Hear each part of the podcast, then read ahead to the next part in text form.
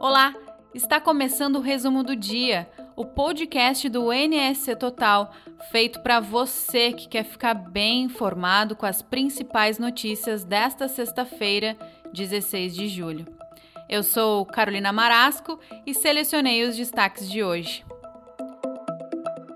Começamos o resumo com a notícia de mais uma vítima da Covid-19 em Santa Catarina. Aos 28 anos, Marcelo Ortman morreu por complicações da doença em Brusque. O jovem era diretor de operações da Avan Liberty, equipe focada na disputa de esportes.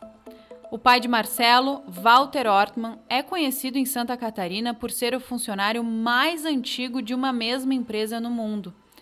Ficam aqui os nossos sentimentos à família.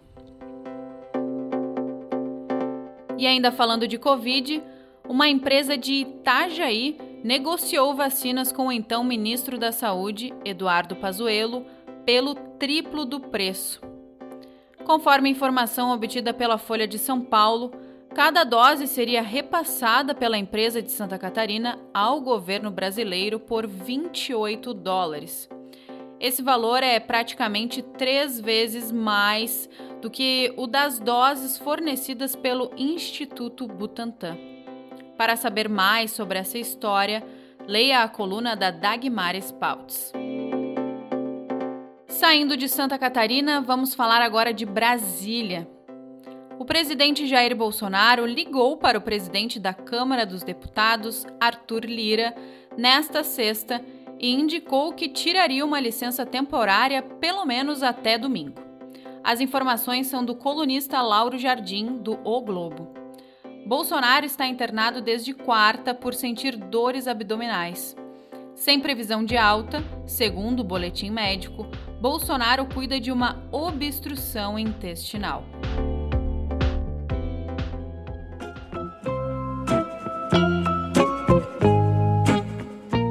E olha, prepare-se para o frio catarinense, pois ele estará de volta no fim de semana e no começo da próxima. Isso porque uma nova e intensa massa de ar frio de origem polar deverá avançar por Santa Catarina entre o domingo e a próxima segunda-feira.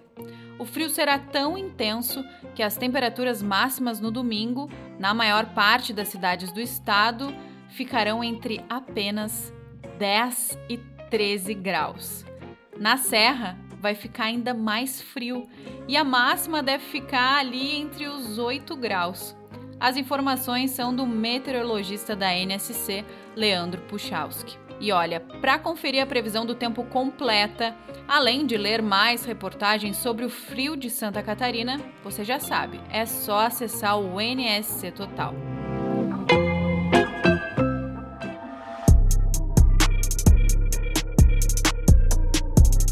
E já que hoje é sexta-feira, vamos encerrar o podcast com uma boa notícia para você começar o fim de semana. Um grupo formado por dezenas de golfinhos passou pela praia do Canto Grande, em Bombinhas, no litoral norte. E olha, esses golfinhos encantaram quem teve a oportunidade de observar o passeio incomum. O professor André Barreto, especialista em cetáceos, que são os animais como baleias e golfinhos, conta que a espécie é comum na região. Mas ver um golfinho nariz de garrafa tão perto assim da costa é bem difícil.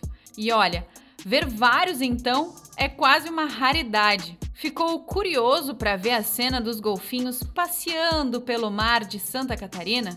Então, confere o vídeo no link da reportagem que está aqui na descrição do nosso podcast. Além dessa, as outras notícias do nosso podcast também estão por lá. O resumo do dia está em todas as plataformas de streaming e também no YouTube. Eu fico por aqui. Tchau!